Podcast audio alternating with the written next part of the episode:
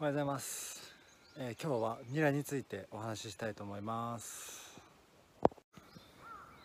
はいこれがニラです。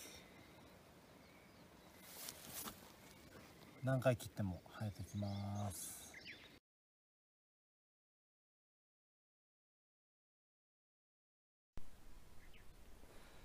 今日の要点は4つあります。要点1野菜の情報。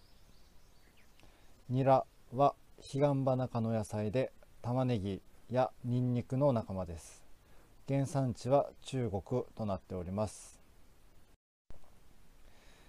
ニラの豆知識は3000年ほど前から利用されています。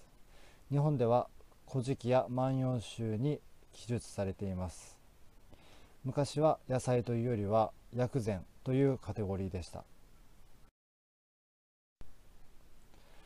戦後中国料理が流行したり餃子の普及により需要が急増しました。普段口にするニラは葉っぱの部分です。葉ニラと呼ばれております。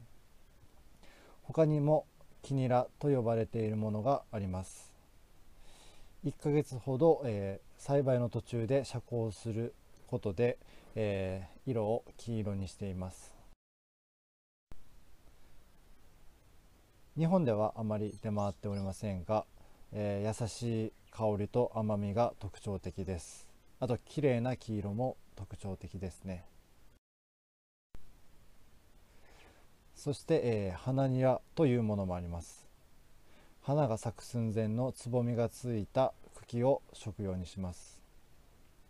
8月頃しか食べれない貴重なニラです。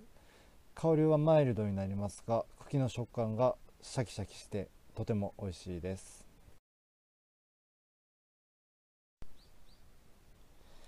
要点2ゴミ5世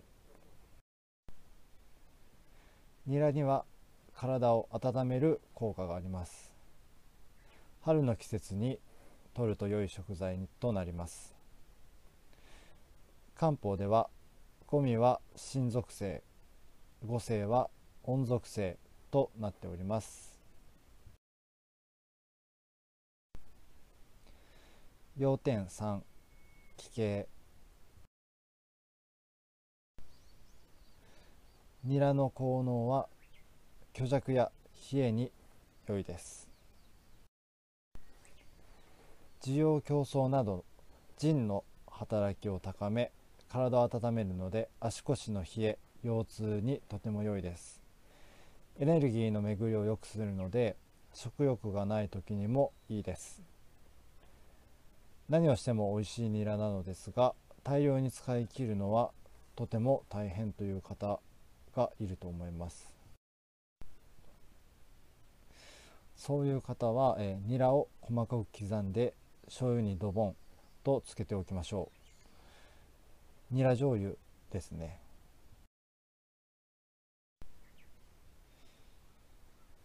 醤油につけて1日経てば使えます。冷蔵庫で1ヶ月ほど持ちます。唐辛子を入れたりしても美味しいです。冷ややっこにかけたりそのまま炒め物に、えー、調味料として入れたり何でも使えます。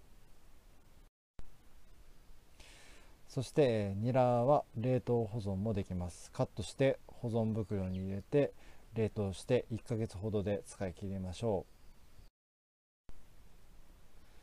う、えー、漢方では気形は肝脾肺腎となっております。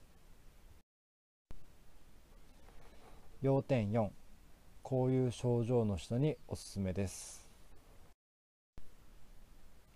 もし今から説明する症状に心当たりがある人は積極的に食べてみましょう。緊張しやすいイライラする落ち込むため息が多いお腹周りが張りやすく暴飲暴食しがち。